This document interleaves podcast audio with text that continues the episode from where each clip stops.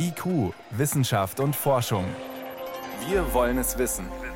Ein Podcast von Bayern 2. Die Wissenschaftler töten keine Tiere ohne Grund. Also wir töten erstens nicht gerne Tiere und wenn wir das tun, gibt es natürlich für uns immer plausible Gründe. So wurde das die ganze Zeit gehandhabt. Forschungslabore werden verklagt, weil sie überzählige Versuchstiere töten. Was ist dran an dem Vorwurf? Außerdem, wie kann man schädliche Klimagase aus der Atmosphäre zurückholen? Und mehr Medikamente gegen Viren werden dringend gebraucht, nicht nur gegen Corona. Wie weit ist die Entwicklung? Antworten gibt's hier. Herzlich willkommen. Wissenschaft auf Bayern 2 entdecken. Heute mit Birgit Magira. Lungenentzündung, Blasenentzündung oder eine Wunde, die plötzlich rot wird und anfängt zu pochen, wenn sich irgendwo im Körper Bakterien besorgniserregend vermehren und krank machen, bekommt man meist zuerst ein sogenanntes Breitbandantibiotikum. Das wirkt gegen viele verschiedene Bakterien und ist vor allem dann sinnvoll, wenn man noch nicht weiß, welcher Erreger genau hinter einer Infektion steckt. Ein Erste-Hilfe-Medikament gewissermaßen. Bei Vireninfektionen gibt so ein Allround-Mittel bisher noch nicht, also ein Medikament, das zum Beispiel gut gegen Grippe und Corona hilft. Aber jetzt sind Forschende aus Ulm dem einen Schritt näher gekommen. Bayern 2 Reporter Moritz Pompel berichtet. Wenn Viren sich vermehren wollen, müssen sie in unsere Zellen eindringen. Dazu docken sie auf Rezeptoren an der Oberfläche an und schlüpfen ins Innere. Genau dieses Andocken verhindert ein Molekül, das Virologen der Universität Ulm entwickelt haben. Ein sogenanntes Polymer, eine lange Kette, erklärt Rüdiger Groß. Die Idee ist, dass sich dieses negativ geladene Polymer quasi ein bisschen um das Virus herumwickelt. Die ganzen Proteine, die ein Virus auf der Oberfläche haben, die haben teilweise positive Ladungstaschen und da kann das Polymer dran binden, einfach über eine negative, positive Wechselwirkung. Und dadurch klebt es dann ein bisschen so am Viruspartikel. Das Virus wird quasi, bevor es in die Zelle eindringt, gefesselt. Ganz neu ist die Idee mit der negativ geladenen Kette nicht, aber wie lang sie sein muss, um gut zu funktionieren, war bisher nicht klar. Die Ulmer Forscher haben die Kettenlänge perfektioniert und sie haben ein kleines Goldteilchen daran geheftet, damit die Kette schwerer wird und besser auf der Virusoberfläche liegen bleibt. In der Zellkultur hat die Kette auf diese Weise Viren aus ganz unterschiedlichen Familien unschädlich gemacht. Wir haben es uns angeschaut gegen HIV-1. Dagegen ist es besonders aktiv. Dann aber auch gegen Zika-Virus, das kennen vielleicht noch manche aus Brasilien vor einigen Jahren. Dann aber auch gegen Herpes simplex Virus 1, gegen RSV, das ist ein anderes Pneumonie-induzierendes Virus. Und eben auch gegen SARS-CoV-2. Die Ulmer Virologen sind dann für zwei Atemwegsviren, RSV und SARS-CoV-2, noch einen Schritt weiter gegangen. Sie haben Mäusen ein Nasenspray mit den winzigen Ketten darin verabreicht. Fazit: Die Mäuse sind seltener krank geworden. Die Frage ist jetzt, lässt sich das Ganze auf den Menschen übertragen? Der Infektiologe Christoph Spinner vom Münchner Klinikum rechts der ISA ist skeptisch. Er erinnert an das Ebola-Medikament Remdesivir und das HIV-Mittel Lopinavir. Beide waren im Labor auch gegen das Coronavirus erfolgreich. Später zeigte sich aber dann, dass die notwendigen Konzentrationen im menschlichen Körper nicht erreichbar sind, ohne dass Nebenwirkungen auftreten. Also auch das ist dann immer eine Frage Nebenwirkungen würden auch die Ulmer Forscher mit ihrem Kettenmolekül erwarten, zumindest wenn das Mittel als Tablette oder Infusion dem ganzen Körper verabreicht wird. Die Kette ist ganz ähnlich gebaut wie der Blutverdünner Heparin, deshalb könnten Blutungen als Komplikationen auftreten. Trotzdem, bei einer zukünftigen Pandemie könnten solche breitwirksamen Antivirusmittel einen großen Nutzen haben, und zwar indem sie vorbeugend, in niedriger Dosierung und inhaliert oder als Nasenspray von möglichst vielen Menschen eingenommen werden und so die Pandemie ausbremsen. Weil sie breit wirken, wäre das sogar schon dann möglich, wenn noch nicht einmal klar ist, um welchen Erreger es sich genau handelt. Ulrike Protzer, Virologin an der TU München. Sowas wäre was, was natürlich super ist, wenn man es in der Tasche hat und dann einsetzen kann, wenn neue Fälle auftreten. Gute Kandidaten, sagt sie, sollten im Vorfeld zumindest schon mal in Phase 1 Studien getestet werden, also an kleinen Personengruppen, um sich einen ersten Überblick zu verschaffen, wie sicher und wirksam neue Mittel sind, bevor der Ernstfall eintritt. Auf diese Karte setzt auch die Nationale Akademie der Wissenschaften Leopoldina. Sie fordert in einer Stellungnahme mit Blick auf zukünftig zu erwartende Pandemien sollten mit Nachdruck auch breit wirksame antivirale Medikamente entwickelt werden, die gegen möglichst zahlreiche verschiedene Arten einer Virusfamilie wirksam sind. Fest steht dabei aber auch, die breit wirksamen Antivirusmittel sind nur ein Baustein bei der Pandemiebekämpfung der Zukunft. Unter anderem wird es auch darum gehen, breit wirksame Impfstoffe zu entwickeln, sagt Ulrike Protzer. Die man dann einsetzen kann, sobald irgendwo in der Welt etwas auftaucht. Und da kann man Infektionsausbreitungen eindämmen. Beim Ebola-Virus hat man das sehr effizient gemacht. Man macht dann so Riegelimpfungen. Also wenn in einem Dorf ein Fall auftritt, dann impft man einfach alle, die im Umkreis von zehn Kilometern leben. Und damit hat man eine gute Chance, dass es das Virus dann nicht aus diesem Bereich heraus schafft. Was das mögliche Breitbandmedikament angeht, so planen die Ulmer Forscher nun weitere Versuche, zunächst mit Tieren und dann auch am Menschen. Moritz Pompel über die Forschung an sogenannten Breitband-Virustatika, dringend benötigt, nicht nur gegen Corona. IQ, Wissenschaft und Forschung gibt es auch im Internet. Als Podcast unter bayern2.de. Wir müssen die Emissionen der fossilen Brennstoffe beenden, bevor wir unser eigenes Haus abbrennen. Klare Worte vom UN-Generalsekretär Antonio Guterres heute zum Klimazustandsbericht vorhin auch in den Nachrichten gehört. Klar ist, wir müssen schneller viel mehr CO2 einsparen und klar ist auch, das alleine reicht nicht mehr. Wenn wir die Klimaziele von Paris erreichen wollen, müssen wir zusätzlich der Atmosphäre schädliche Klimagase entziehen. Negativemissionen nennt man das. Wie man das allerdings genau hinkriegen soll, ist noch gar nicht klar. Ideen gibt's viele. Julia Pongratz ist Professorin an der Ludwig-Maximilians-Universität in München und hat zusammen mit vielen anderen Forschenden die Aufgabe, diese verschiedenen Ideen zur CO2-Entnahme zu bewerten, ob die grob gesagt auch was taugen. Dieses Forschungsprojekt startet gerade. Vor der Sendung konnte ich mit ihr darüber sprechen. Also erstmal naheliegend ist ja, was schon lang gefordert wird, aufforsten, mehr Bäume pflanzen, denn der Wald kann es eigentlich gut, CO2 aus der Luft filtern. Man muss dann natürlich schauen, nicht nur, dass die Pflanzen das CO2 aufnehmen, sondern dass das dann auch irgendwo langfristig gespeichert wird. Und deswegen kommt man ähm, sehr schnell auf die Idee, dass man die Waldflächen ausdehnt, weil natürlich in dem Holz sehr langfristig und sehr große Mengen an CO2 gespeichert werden können, auch in den Böden der Wälder. Und wenn man dann noch diese Wälder nutzt, ne, wenn man das Holz dann entnimmt und dann noch in langlebige Produkte überführt, gleichzeitig beim Wald selber auch der Wald wieder nachwachsen kann, dann hätte man da schon eine doppelte Senke geschaffen. Was gäbe es sonst noch für Ideen, die Ihrer Ansicht nach vielversprechend sind, wo Pflanzen eine Rolle spielen könnten? Bioenergie ist natürlich ähm, ganz wichtig auch für die Energietransformation, die wir benötigen, um mit den Klimaschutzzielen konform zu gehen. Da genügt es aber dann nicht, dass wir einfach nur die fossilen Emissionen ersetzen, indem wir beispielsweise Biomasseplantagen anbauen und verbrennen für Strom oder Wärme, sondern wir müssten dann, um wirklich negative Emissionen zu erzeugen, das CO2 auch direkt wieder abscheiden und dann langfristig in irgendwelche Reservoirs stecken. Mhm. Also auch das ist etwas, was, wenn man dann von den Landnutzungskonflikten absieht, äh, machbar ist, weil wir eben schon wissen, wie das mit den Pflanzen geht, was bei technologischen Lösungen dann oft nicht so der Fall ist. Landnutzungskonflikte, wo könnten wir ein Problem kriegen? Land ist ja eine begrenzte Ressource und muss schon ganz viele Funktionen erfüllen. Nahrungsmittel produzieren, andere äh, Produkte. Für den Tourismus wird es genutzt. Ähm, Luft- und Wasserqualität werden von den Pflanzen geregelt. Und jetzt obendrauf kommt noch, dass wir die ähm, wirklich als negative Emissionstechnologien nutzen wollen, dass wir also Biomasseplantagen da vielleicht in großen Stile anbauen wollen. Also das ist nicht auszuschließen, dass da Konflikte mit diesen anderen Nutzungen auftreten. Und die muss man natürlich versuchen zu reduzieren. Man sieht aber auch, dass man beispielsweise, wenn wir ähm, einen relativ hohen CO2-Preis hätten, es sich lohnen würde, in die Landwirtschaft zu investieren, sodass die landwirtschaftliche Nutzung besser, effizienter gestaltet werden kann, sodass da eventuell sogar landwirtschaftliche Flächen frei werden könnten, die ja dann genutzt werden könnten für Biomasseplantagen, ohne dass das in solche Nutzungskonflikte läuft. Ein anderer Ansatz, der spannend klingt, aber wohl auch Probleme mit sich bringt, lautet beschleunigtes Verwittern. Da geht es um Gesteinsmehl, das man großflächig, weitflächig auf Agrarflächen ausbringen will, um damit CO2 zu binden. Wie soll das funktionieren? Die Verwitterung ist auf geologischen Zeitskalen, also wenn wir von Jahrmillionen sprechen, der Prozess, der CO2 aus der Atmosphäre wieder aufnimmt. Die Idee ist, das zu beschleunigen, indem man das Material, das frische Gesteinsmaterial sehr fein reibt und dadurch wird die Oberfläche so groß, dass eben ein, um ein Vielfaches schneller das CO2 aus der Atmosphäre dieses Gestein verwittern kann.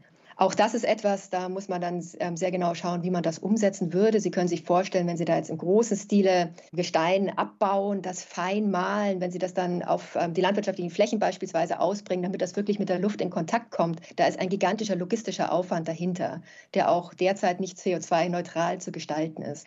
Auch die Größenordnung ist, ist ganz massiv. Also wenn wir jetzt nur uns darauf verlassen würden und die heutigen Emissionen versuchen würden, damit ähm, zu kompensieren, dann bräuchte man was von der Größenordnung von ein bis zweimal dem Matterhorn, das wir jedes Jahr klein raspeln müssten. Also bei all diesen Ideen und noch mehr kommen dazu, da sind noch so große und viele Fragezeichen und Ihr Forschungsauftrag zusammen mit vielen anderen ist ja jetzt, all diese Ideen zu bewerten in der Umsetzung, was ist letztendlich machbar. Weil machen müssen wir es. In dem Forschungsprogramm CDR Terra versuchen wir in der Tat nicht mehr jetzt nur ähm, technische Limitierungen aufzuzeigen, ähm, was die Potenziale angeht, von all diesen verschiedenen Methoden CO2 aus der Atmosphäre zu entnehmen, sondern auch zu versuchen, realistisch das zu bewerten. Also wo wir Konflikte um Ressourcen wie Wasser und Land mit integrieren, bei denen wir gesellschaftliche Prozesse berücksichtigen, bei denen darauf geachtet wird, dass das wirklich ökologisch verträglich und ökonomisch und politisch umsetzbar gehandelt wird. Also die Idee ist, dass man versucht, einfach mal einen Bewertungsrahmen zu erstellen, in dem wirklich all all diese Dimensionen von gesellschaftlicher Machbarkeit bis ökologischen Folgen abgebildet werden können, sodass dann eine objektive Bewertung stattfinden kann. Damit soll die Wissensbasis letztlich gelegt werden, aufgrund derer dann Klimaschutzpfade in Deutschland und der Welt entworfen werden können. Hätten wir uns all diese Überlegungen jetzt sparen können, wenn wir vor 20, 30 Jahren schon intensiver angefangen hätten, CO2 einzusparen und zu reduzieren? Es ist offensichtlich, dass das ein hausgemachtes Problem ist. Vor 20 Jahren hätte man noch die Chance gehabt, allein durch starke Emissionsreduktion die Erwärmung auf, global auf 1,5 Grad zu reduzieren. Nachdem wir jetzt aber jedes Jahr wieder nur einmal unterbrochen ähm, von der Pandemie die äh, Emissionen weltweit gesteigert haben, kommen wir eben jetzt dahin, dass wir, wenn wir ein 1,5 Grad Ziel erreichen wollen, in der Tat ähm, CO2-Entnahme aus der Atmosphäre praktizieren müssen. Mhm. Aber darüber hinaus muss man auch die Rolle sehen, wir haben immer schwer vermeidbare Emissionen, beispielsweise Lachgas oder Methan aus der Landwirtschaft oder aus industriellen Prozessen entsteht CO2, das schwer vermeidbar ist. Oder Langstreckenflüge können wir derzeit nicht elektrifizieren. Das heißt, auch um diese Emissionen auszugleichen, benötigt man CO2-Entnahme aus der Atmosphäre. Wie groß, denken Sie, ist das Risiko eines ja, Rebound-Effekts, dass man sagt, ach prima, jetzt haben wir ja vielleicht bald Technologien, um es zurückzuholen, dann müssen wir ja nichts mehr einsparen? Man muss auf jeden Fall immer darauf hinweisen, dass die CO2-Entnahme aus der Atmosphäre nur zusätzlich sein kann zu wirklich tiefgreifenden und dauerhaften Reduktionen bei den Emissionen. Das sind sowohl fossile Emissionen als auch Landnutzungsemissionen, Entwaldung und ähnliches. Denn ähm, anders ähm, addiert sich das nicht auf von der Skala des Problems her. Derzeit emittieren wir etwa 40 Milliarden Tonnen CO2 pro Jahr, haben aber ähm, nur eine, eine wirklich Größenordnung kleiner ähm, derzeit Maßnahmen platziert, die CO2 aus der Atmosphäre wieder entnehmen könnten. Also ganz klar, um die Emissionsreduktion ganz stark und ganz schnell kommen wir überhaupt nicht drum rum. Es kann dann nur noch obendrauf den Weg etwas beschleunigen, beziehungsweise dann für diese Residualemissionen, die wir nicht weiter reduzieren können, dann ähm, den Weg bereiten. Um die Erde für Menschen bewohnbar zu halten, auch für künftige Generationen, reicht es nicht mehr aus, nur CO2 einzusparen. Wir müssen auch klimaschädliche Gase aus der Atmosphäre zurückholen.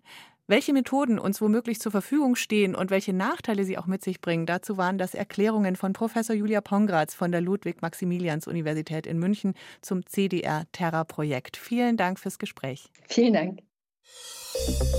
Bayern 2. Wissenschaft schnell erzählt. Das macht heute Priska Straub und los geht's mit einer Art Todesdrüse bei Oktopusweibchen. Ja, genau. Also die Oktopusse gehören ja zu den achtarmigen Tintenfischen, sind super spannend, nicht nur, weil sie so spektakuläre Farbe wechseln, sie sind auch besonders clever, so in etwa so schlau wie ein Hund. Das ist hm. natürlich außergewöhnlich bei einem Weichtier. Aber die Oktopusse werden nur etwa ein Jahr alt und genau das hängt mit dieser Todesdrüse zusammen. Was genau setzt die denn frei? Also sie sitzt in der Nähe der Augen und sie setzt einen Cocktail frei aus ganz verschiedenen Wirkstoffen Wirkstoffen und die kommen zum Einsatz, nachdem das Weibchen Eier gelegt hat. Da gibt es dann eine schlagartige Verhaltensänderung. Das Weibchen hört auf zu fressen. Man kann auch im Aquarium beobachten, dass es sich selbst verstümmelt, manchmal sich die Beine abbeißt. Hm. Das führt zum Tod und zwar ziemlich genau zu dem Zeitpunkt, an dem die Jungtiere dann schlüpfen. Klingt wirklich nach programmiertem Selbstmord. Mhm. Was steckt da dahinter? Ja, das muss man vermuten. Also die Eier der Oktopusse sind enorm begehrt bei anderen Räubern, weil sie so nährstoffreich sind. Das heißt, das Weibchen bewacht die Tag und Nacht, fächelt denen auch permanent Frischwasser zu, weil sie so hm. leicht verpilzen. Also dieses Gelege ist echt ein 24-Stunden-Job und das klappt nur, wenn das Weibchen eben permanent präsent ist. Es hat keine Zeit zum Fressen. Also die Natur nimmt sozusagen den Tod des Oktopusweibchens in Kauf, um möglichst viele Nachkommen zu produzieren. Wäre eine Theorie.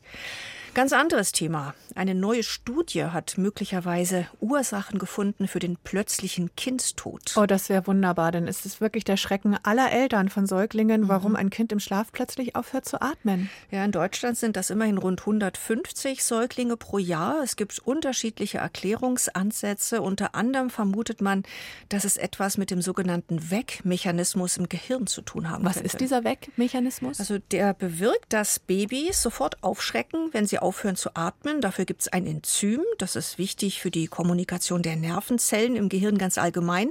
Aber jetzt scheint es so zu sein, fehlt dieses Enzym oder ist zu wenig davon da, dann wacht das Baby eben nicht auf. Und das konnte man jetzt anhand von Blutproben bei Neugeborenen überprüfen. Ist alles noch nicht in Stein gemeißelt, aber wenn es so wäre, wäre das ein echter Durchbruch in der Prävention. Weil man es auch behandeln könnte, oder? Ganz genau. Man könnte diesen Enzymmangel, der angeboren ist, frühzeitig feststellen und dann eben diese Enzyme gleich ersetzen. Wunderbare News. Dann geht es um eine weitgehend unbekannte archaische Menschenform. Das ist der sogenannte Denisova-Mensch. Den kennt man noch gar nicht so lange. 2010, das war eine echte Sensation, wurde der entdeckt. Und zwar nicht wie sonst üblich über einen Skelettfund, sondern durch eine genetische Analyse eines winzigen Fingerknöchelchens. Woher kommt eigentlich dieser Name Denisova? Das ist von dem damaligen Fundort abgeleitet, eine Höhle im sibirischen Altai-Gebirge. Die sogenannten Denisovaner waren mal ziemlich weit weit verbreitet in Ostasien bis vor rund 50.000 Jahren. Sibirien, Tibet lebten zeitgleich mit dem Neandertaler und dem Homo sapiens. Die gab es ja eher in Westasien und Europa. Und jetzt ist ein neuer Fund aufgetaucht und der liegt überraschend weit südlich in Laos nämlich. Und das ist ein Backenzahn, mhm. der höchstwahrscheinlich von einem Denisovaner Mädchen kommt. Und wenn das bestätigt wird, dann wäre das eben diese Sensation, denn der Zahn könnte den Frühmenschenforschern viel darüber erzählen, wie die Wanderung Wanderungsbewegungen damals aussahen, unserer Cousins und Cousinen hm. vor rund 150.000 Jahren. Vielen Dank, Priska Straub, für ein aufopferungsvolles Oktopusweibchen, für Möglichkeiten, den frühen Kindstod zu verhindern und Neues vom Denisova-Menschen. Dankeschön.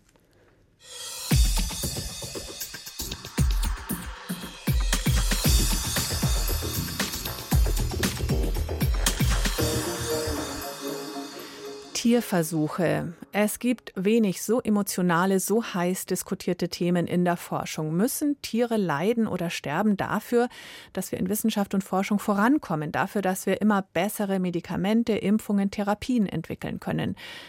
Ein ethisches Dilemma. Rund zweieinhalb Millionen Versuchstiere sind im Jahr 2020 in Deutschland für die Forschung gestorben. Allerdings es gibt noch viel mehr, geschätzt vier Millionen Versuchstiere, die jedes Jahr getötet werden, ohne je in der Forschung eingesetzt worden zu sein.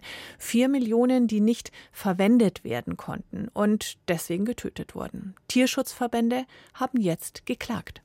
Viele Forschende erschüttert dieser Vorwurf. Tierschutzverbände sagen, in der Wissenschaft würden millionenfach Tiere grundlos getötet. Die Wissenschaftler töten keine Tiere ohne Grund. Ja, also wir töten erstens nicht gerne Tiere und wenn wir das tun, gibt es natürlich für uns immer plausible Gründe. So wurde das die ganze Zeit gehandhabt. Jan Tuckermann ist Hormonforscher an der Universität Ulm und arbeitet selbst mit Versuchstieren. Dafür braucht er genveränderte Mäuse, wie andere Forscher auch.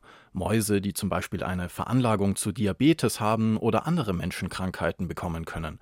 Dafür müssen sie genverändert sein jedes Gen kommt ja zweimal vor und unsere Mutantenmäuse sollen das Gen ja zweimal nicht mehr haben und unsere Kontrollmäuse sollen dieses Gen zweimal noch haben. Also nehmen wir gemischt erbige, bei denen schon auf einem Chromosom das Gen fehlt, verkreuzen die miteinander und zu einem Viertel entstehen, nach Statistik natürlich, mutante Tiere. Also die für die Forschungsfrage passenden. Die restlichen Tiere passen nicht, zum Beispiel wegen der falschen Gene oder dem falschen Geschlecht. Schätzungsweise vier Millionen Versuchstiere pro Jahr kommen deshalb in der Forschung in Deutschland nicht zum Einsatz und werden, zwar betäubt und schmerzlos, aber dennoch getötet. Mäuse, Ratten, Meerschweinchen oder auch Fische. Das ist natürlich in keiner Weise tragbar, weil es hier ja um fühlende Lebewesen geht. Sagt Silke Strittmatter vom Verein Ärzte gegen Tierversuche. Der hat zusammen mit der Deutschen Juristischen Gesellschaft für Tierschutzrecht geklagt. 14 Mal in Hessen gegen einzelne Labore. Dort konnten die Tierschützer mit einer Anfrage konkrete Zahlen zu nicht verwendeten und getöteten Versuchstieren ermitteln. Die Tierschützer sagen, Tierschutz ist im Grundgesetz verankert und sie bekommen Rückenwind vom Bundesverwaltungsgerichtsurteil, das das Töten männlicher Küken in der Lebensmittelbranche verbietet und seit diesem Jahr gilt. Und dieser Fall muss genauso für die ungefähr vier Millionen Überschusstiere allein in Deutschland gelten, also für den Tierversuchsbereich. Die Argumentation ist für die Forschenden so aber nicht nachvollziehbar. Dass das Kükentötungsurteil auf die Versuchstierkunde übertragen werden soll, damit hat wirklich keiner gerechnet. Also aus meiner Sicht ist das auch nicht übertragbar, denn gerade für die Kükentötungen gibt es ja Alternativmethoden. Sagt Bettina Krenzlin, Präsidentin der Gesellschaft für Versuchstierkunde. Bei Hühnern gibt es zwei Nutzungsrassen oder das Geschlecht kann noch im Ei bestimmt werden. Bei Versuchstieren geht das nicht so einfach. Die Staatsanwaltschaft Wiesbaden hat auch ein Verfahren bereits eingestellt, bei dem es um Fische ging. Die betroffenen Tiere hätten nicht weitervermittelt werden können, das Töten und Entsorgen sei begründet gewesen. Die anderen Klagen werden aktuell noch geprüft. Der Knackpunkt ist also der, gibt es eine Alternative, statt die Tiere zu töten? Man kann versuchen, sie zu vermitteln, soweit das geht. Sagt Krenzlin, entweder an Kolleginnen und Kollegen für deren Forschung oder über Adoptionsprogramme, aber die sind meist nur für größere Tiere realistisch, Meerschweinchen oder Hunde, und nur, wenn sie gentechnisch nicht verändert sind. Und die Millionen Mäuse, Ratten und Fische, die beste Lösung wäre eigentlich, sie zu verfüttern, an Zoos oder Greifvogelstationen weiterzugeben, die ohnehin Millionen Futtertiere kaufen müssen. Nur Leider können wir die gentechnisch veränderten Tiere ja nicht an diese Zoos und Greifvogelstationen abgeben, weil das zurzeit gesetzlich nicht erlaubt ist. EU-weit gelten für genveränderte Futtermittel strenge Vorgaben. Für jede Mäuse-, Ratten- oder Fischlinie bräuchte es eine Ausnahmeregel, was praktisch unmöglich ist. Die Politik müsse diese Regelung also dringend verändern, fordern Kränzlin und viele andere Forschende. Nur würde das aus Sicht der Tierschützer das Problem lösen? Der Tierversuch ist ein antiquiertes und unethisches System, das in unserer heutigen modernen Zeit mit den modernsten Technologien überhaupt keine Daseinsberechtigung mehr hat. Nein also, sagt Silke Strittmatter von Ärzte gegen Tierversuche. Seit Jahrzehnten schon kämpft der Verein für eine Forschung ohne Tierversuche, sagt, heutzutage gäbe es komplexe Computersimulationen oder künstlich im Labor entwickelte Organe, mit denen man direkt menschliche Organismen simulieren oder nachbauen könnte. Der Hormonforscher Jan Tuckermann aber entgegnet, wir sind noch nicht so weit. Sie werden immer besser, aber auch aufgrund von Erkenntnissen, die aus Tierexperimenten gewonnen wurden. Deswegen brauchen die Forschenden für viele Fragestellungen auch heute noch den Blick in den lebenden Organismus als Ganzes, das Tier. In Zukunft aber immer weniger, das hoffen auch Wissenschaftlerinnen und Wissenschaftler. Bis dahin müssen sie aber noch bessere Versuchssysteme entwickeln, auch mit Tierversuchen.